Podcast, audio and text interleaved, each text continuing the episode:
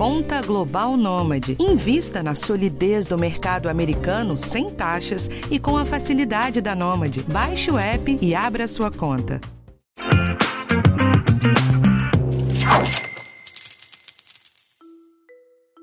Não tem jeito. Sempre que os juros sobem no país, acontece uma migração para os títulos de renda fixa que acabam batendo nos outros ativos. Se você começou a diversificar os investimentos nos tempos de Selic baixa, deve ter notado um agito na sua carteira. Desde o pico, o IFIX, que é o índice dos fundos imobiliários, caiu cerca de 30%. Mas a queda é um mau sinal ou vira uma oportunidade para você aproveitar as cotas mais baratas? A gente fala sobre isso hoje. Eu sou Rafael Martins e esse é o podcast Educação Financeira do G1. Se você está aqui com a gente toda semana, deve ler e ouvir outros conteúdos de finanças por aí. Tá tudo bem, tá? Eu não tenho ciúme não. O que você precisa tomar cuidado é com o alarmismo de que precisa sair comprando tudo quanto é fundo para aproveitar o preço mais baixo. Então, para botar essa bola no chão, eu chamei dois analistas dos mais ponderados que eu conheço para você olhar com calma para a situação, aprender a avaliar bem esse tipo de investimento e usar direito as oportunidades que estão aí sim. Como as conversas renderam bastante, eu vou direto ao ponto. Primeiro eu converso com o professor Baroni, que é especialista em fundos imobiliários da Suno Research, que explica pra gente como se avalia e como se entra nesse universo de fundos imobiliários. E depois eu falo com o Fábio Faria, que é analista CNPI e dono do canal do Holder no YouTube, para que ele explique pra gente como que as oscilações de preço dos fundos se inserem numa estratégia de investimento para o longo prazo. Baroni, a gente tem visto nos últimos meses uma queda dos fundos imobiliários. Sempre que tem uma alta da taxa de juros, tem esse retorno dos investidores para renda fixa. Como que você vê esse movimento? É porque existe uma correlação, existe uma correlação, né? Ou seja, é, você tem que imaginar que a pessoa que tem ali seus 10, 20, 30, 40, 50 mil reais, às vezes ela vê a cota dela caindo, ela veio pelo motivo errado, ela fala, ah, eu vou sair daqui, né? O famoso take me out, ela vende qualquer preço. Ela não está mais fazendo conta, ela quer sair, ela quer ir embora. Ela não está mais preocupada em fazer conta. E aí como ela para de fazer conta, ela vende e vai derrubando o mercado. Agora, se a gente esquece tudo isso e fala, tá, a cota está caindo, ok, ela está caindo. Mas vamos fazer uma, um outro raciocínio, vamos olhar pelo, por um outro ângulo. A quantidade de investidores está aumentando nos fundos imobiliários. Então, se você olha, nós tivemos aí cerca de 30 mil novos investidores que entraram nesse mês que você está me perguntando que está caindo. Então, o que, que isso quer dizer na prática? Quer dizer na prática que outras pessoas estão vendo oportunidades. Né? E o que, que é esse caindo? Se eu pego um gráfico de um ano, é uma queda de 5%. É claro que se eu pegar o pico dos picos dos picos lá de finalzinho de dezembro de 2019, o IFIX era 3,200, né? Então hoje ele está aí 2,750. Se eu, se, eu, se eu olhar desde aquele pico, aí a gente tem uma queda um pouquinho maior. Nós estamos falando aí de 15, 16%, né? Se eu não errei na conta. Mas, veja, e ao longo desse tempo todo, nós tivemos rendimentos. Né? Então, assim, é um imóvel que, em tese, se desvalorizou, mas ele não deixou de pagar aluguel. As pessoas batem na tecla, ah, mas por que tá? É porque, é porque realmente há uma desinformação muito grande no mercado. O produto ele tem uma característica previdenciária e você não pode desconectar a renda. Então, a renda continua sendo paga, embora e em, em patamares recordes. a renda continua sendo paga em patamares recordes, embora tenha ocorrido essa desvalorização. Mas essa desvalorização é uma oportunidade de comprar mais ou intensificar as compras? Não existe a hora certa para comprar, porque timing não é uma característica que deve ser evidenciada no investidor, porque não é uma compra única. Você é muito bom você virar para alguém e falar: "Poxa, comprei um terreno, caramba, paguei 30 mil, 50 mil nesse terreno, ele valorizou, hoje está valendo 200. Claro, você comprou o terreno inteiro, esperou lá algum tempo e ele valorizou, você fez um excelente negócio. Fundo imobiliário você não compra um lote de uma vez, você compra fracionado. As cotas são, são negociadas individualmente. Só para só efeito de curiosidade para as pessoas, existem estudos que comprovam que as compras eh, ao longo do tempo elas são mais eficientes do que compras pontuais. É uma análise do passado, tá? Se você, se você pega no passado, não é no futuro, no passado, e supostamente você pegou os melhores momentos para compra e só comprou naqueles momentos. O investidor que comprou sempre se deu melhor. Por quê? Porque não comprar e deixar o dinheiro em tese parado, vamos falar assim, ele, ele não é eficiente, porque você perde momentos importantes, dividendos importantes, você perde outras coisas importantes que acontecem ao longo dos ciclos dos investidores, entendeu? Então, é, é, respondendo objetivamente para você, deve continuar comprando, talvez uma dose um pouco mais homeopática, mas continuar comprando. E conta pra gente qual é a forma correta de analisar um fundo imobiliário. É parecido com a análise de ações? Bom, primeiro, é, investir em fundo imobiliário é um pouquinho diferente do que ações, principalmente. Né? As ações você tem uma análise já de múltiplos, de indicadores, que já está mais consolidada. O tempo já mostrou que a análise de múltiplos e de, de indicadores em ações tem, olha só, não é decisivo, mas tem um peso muito importante.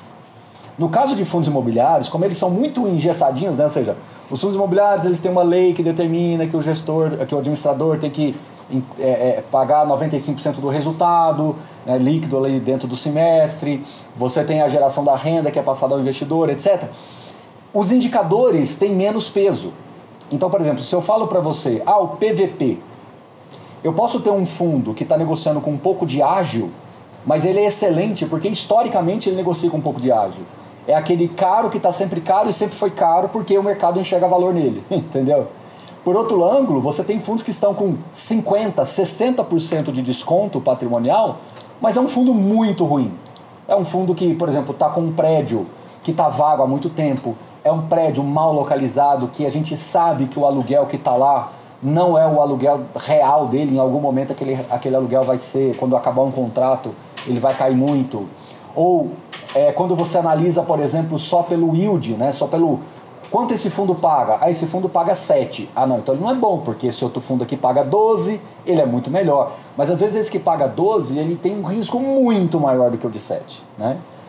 Então, é, qual que é a minha, a minha sugestão para as pessoas, tá? Eu até falo muito isso, eu falo que a, a, a análise de fundo imobiliário, ela não é uma análise, ela não é uma análise é, é, é matricial, não adianta eu entrar num site, vai lá no filtro e faz uma, um filtro por indicadores lá, com mais PV, menor PVP, você vai fazendo combinação de filtros e no final vai expurgar ali uma lista que você fala, ah, essa eu vou comprar.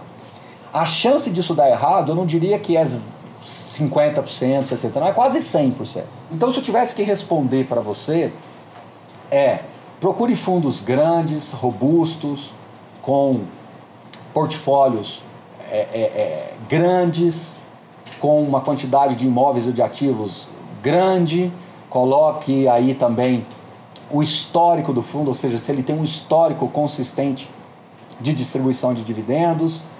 E aí, e aí fatalmente, eu vou fazer uma comparação aqui que todo mundo que está nos ouvindo vai me entender.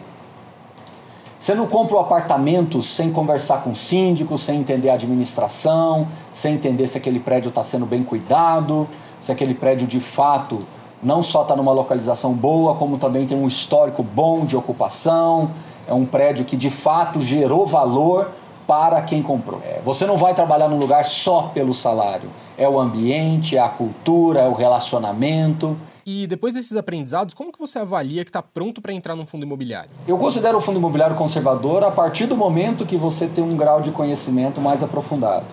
Até lá, ele é um ativo, ele é um ativo de renda variável, né?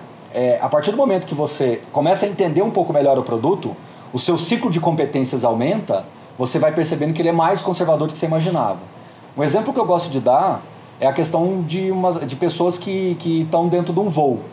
Rafael, você concorda comigo que dentro de um avião, um avião comercial, você vai ter o piloto, o copiloto, é, os comissários, e você vai ter ali pessoas que viajam com muita frequência, pessoas que vão estar viajando no mesmo, assim, pela primeira vez ali? Então, Rafael, eu te pergunto, se começar uma chuva forte, ou começa uma turbulência mais forte que acende a luzinha e todo mundo tem que ficar sentadinho bonitinho lá com o cinto. O risco é diferente para aquelas pessoas que estão no avião? O risco sim, mas a percepção é diferente, né? Você já foi na segunda parte da pergunta. Naquele momento, o risco é igual para todo mundo? O risco. O risco é, beleza. O risco é igual para todo mundo, mas a percepção, aí você foi na segunda parte lá, acabou, você já acabou percebendo onde eu ia chegar. A, perce, a percepção de risco é diferente.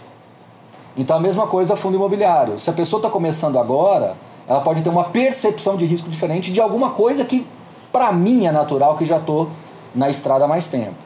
Então quando eu falo que as pessoas deveriam ter fundos imobiliários na carteira, eu estou querendo dar uma deixa aqui de que é um produto previdenciário, né, Rafael? É um produto que, que gera renda passiva. É, as pessoas deveriam, deveriam ter um produto previdenciário justamente porque você consegue gerar renda gerar renda a partir daí. Agora, quando começar? A resposta é: comece quando você entende que você já está seguro o suficiente para entrar no avião, sabendo que pode ter uma turbulência, sabendo, sabendo que pode balançar, mas que é seguro.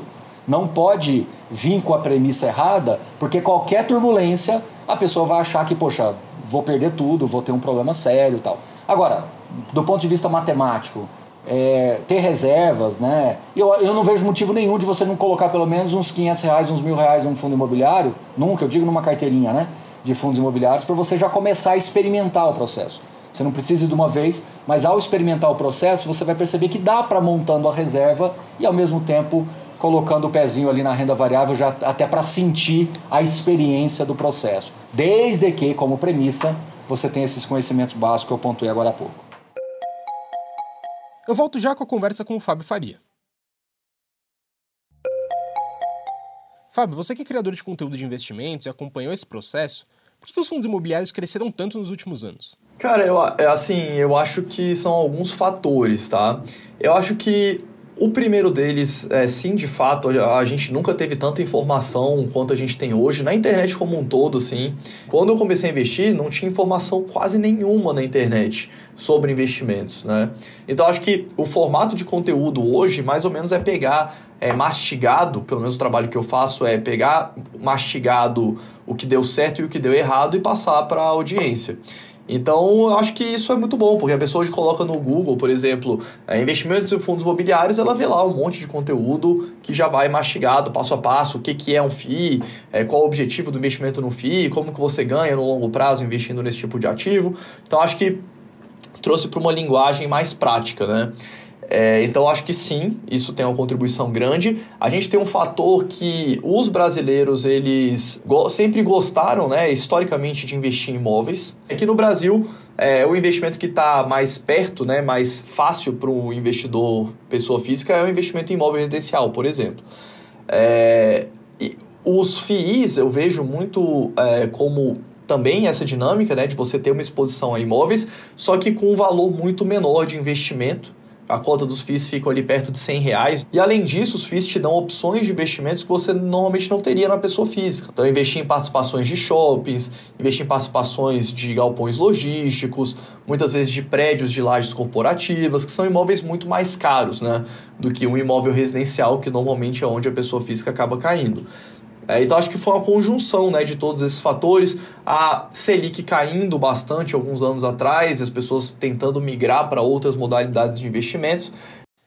Tá, e você tem uma premissa de investimento de longo prazo, né? Eu queria entender como que um movimento como esse, da queda das cotas, influencia na sua análise dos fundos. Então, é, é o que, que acontece? A, a, dinâmica de precificação dos fundos imobiliários ela é muito parecida com uma dinâmica de precificação é, de títulos de renda fixa. Quando a gente tem, é, normalmente os investidores que investem na renda fixa, eles investem ali na poupança ou investem no CDB do banco, né? coloca lá no CDB que vai render 100% do CDI. Então, como esse valor que o FII paga no curto prazo, tá? Ele é constante. Quando as taxas de juros sobem, é normal que o mercado é, gere uma queda no preço da cota dos FIIs. Porque o investidor está sempre comparando, eu vou investir em FII ou eu vou investir em renda fixa. Então, como a renda fixa está pagando mais e o, o aluguel que está sendo pago é o mesmo, o preço das cotas cai. Então, como os fundos imobiliários eles têm muita liquidez nesse sentido, né? Então, são muitas cotas, muitos milhões sendo negociados todos os dias, é, a gente vê essa dinâmica. Só que quando as taxas de juros caírem, as cotas dos FIIs voltam a subir. Então, para quem investe para o longo prazo, é, como é o meu caso, que o objetivo é você indiretamente comprar um imóvel que te paga aluguel todos os meses, né? comprar um bom imóvel que te paga aluguel todos os meses, a lógica é simplesmente você ignorar essas oscilações de curto prazo é, das cotas dos fundos, porque a gente também não consegue prever para onde que os juros vão ou em que velocidade que eles vão para outros valores que não o valor que ele é negociado hoje. Então, essa dinâmica de curto prazo, ela em teoria acontece com os imóveis também. A gente vê as cotas dos FIIs caindo, as cotas dos FIIs subindo, porque a gente tem liquidez diária. Nos imóveis, a gente também vê um reflexo desse tipo. Só que eu, eu costumo brincar, né, que a pessoa pagou, vamos supor, um milhão de reais em um imóvel, ela não aceita vender por menos que aquilo. Mas para quem investe por longo prazo, você tem basicamente que assumir que os juros vão subir, os juros vão cair e as suas cotas dos FIIs vão subir, vão cair é, conforme essa dinâmica dos juros. Então, quando o foco é acúmulo de patrimônio, você ignora essas oscilações de curto prazo e mantém, né, fazendo seus aportes, comprando ali um pouquinho todos os meses, a sua carteira de fundos imobiliários. E como definir os momentos de aporte ou de verificar oportunidades?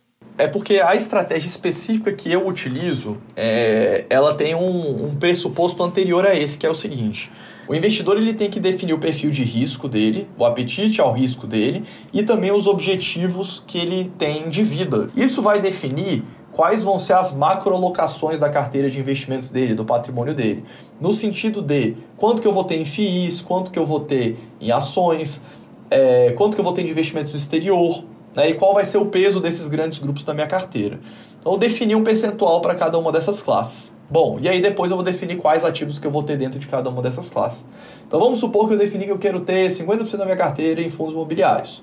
E dessa carteira, só dando um exemplo, vamos supor que eu tenha cinco fundos imobiliários diferentes, cada um com 10%. Toda vez que os fundos imobiliários, esses 50% que eu defini que eu quero ter de fundos imobiliários, tiver menor do que 50% da minha carteira, eu vou comprar fundos imobiliários. Então, por exemplo, as ações subiram, os títulos, os títulos de renda fixa subiram, tudo subiu menos os FIIs, os FIIs caíram. Automaticamente eles vão se desbalancear na carteira e aí eu vou comprar esses FIIs para chegar nos 50%.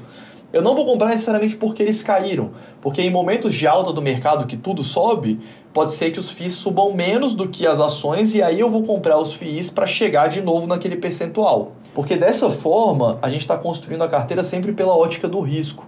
Eu estou sempre me preocupando mais com o risco que eu quero correr máximo em cada ativo específico, que é o peso que eu vou dar para ele, do que de fato se os ativos caíram e se é uma boa oportunidade ou não é, naquele determinado momento. Eu gosto sempre de manter essa lógica de, de você sempre estar tá tentando balancear a sua carteira. Tá, mas com todo o contexto que a gente conversou em conta, você está otimista com os fundos imobiliários? E o que eu acho foi muito bom nos últimos anos, o número de investidores ter crescido tanto, é porque a indústria amadurece também. Então a gente tem uma quantidade muito maiores de fundos listados, fundos grandes. Antigamente, quando eu comecei a investir, a grande maioria dos fundos era monoimóvel, né? aquele fundo que tem só um imóvel ou participação em um único imóvel. E a, essa dinâmica né, de volume financeiro muito grande entrando na indústria de fundos imobiliários fez com que os fundos melhorassem também em qualidade. Então hoje a gente tem uma quantidade muito maior é, de fundos, de bons fundos disponíveis em quase todos os segmentos. É, eu acho que isso ajudou muito a indústria a continuar se desenvolvendo. Né? Eu acho que talvez muitos investidores tenham entrado sem conhecer a dinâmica dos fundos imobiliários. Talvez muita gente tenha se surpreendido. Nossa, eu comprei uma cota de um FII, esse FII não era um imóvel e agora caiu 30%. E aí às vezes a pessoa não entende essa lógica. Não, eu não estava investindo no imóvel, como é que caiu 30%? Então, é entender essa lógica dos FIIs, entender que o FII ele precisa ser um investimento de longuíssimo prazo para você carregar ele praticamente para sempre. E assim, em relação aos próximos meses, para mim pouca coisa vai mudar. Pode ser que os FIIs continuem caindo, pode ser que eles voltem a subir um pouquinho. É, isso vai estar tá muito mais é, correlacionado com até onde o Banco Central vai subir os juros. Mas, de novo, se o objetivo do investidor é receber aquela renda todos os meses por um período muito longo, ele tem que continuar comprando um pouquinho todos os meses, pegar o que sobra é, do aporte dele, né? Você tem o salário, tem o tanto que você vai poupar, pegar uma parte desse aporte e continuando comprando o, os FIIs, porque, via de regra, nada mudou dentro dos fundos a queda do, da maioria dos FIIs está muito mais relacionada com essa alta dos juros do que qualquer outra coisa. É, no longo prazo, os imóveis tendem a se valorizar pela inflação, os aluguéis tendem a aumentar também pela inflação. Então, sempre ter esse horizonte de longuíssimo prazo, porque no curto prazo não tem como a gente saber para onde que as cotas dos FIIs vão. Então, antes de terminar, vamos para um resumão?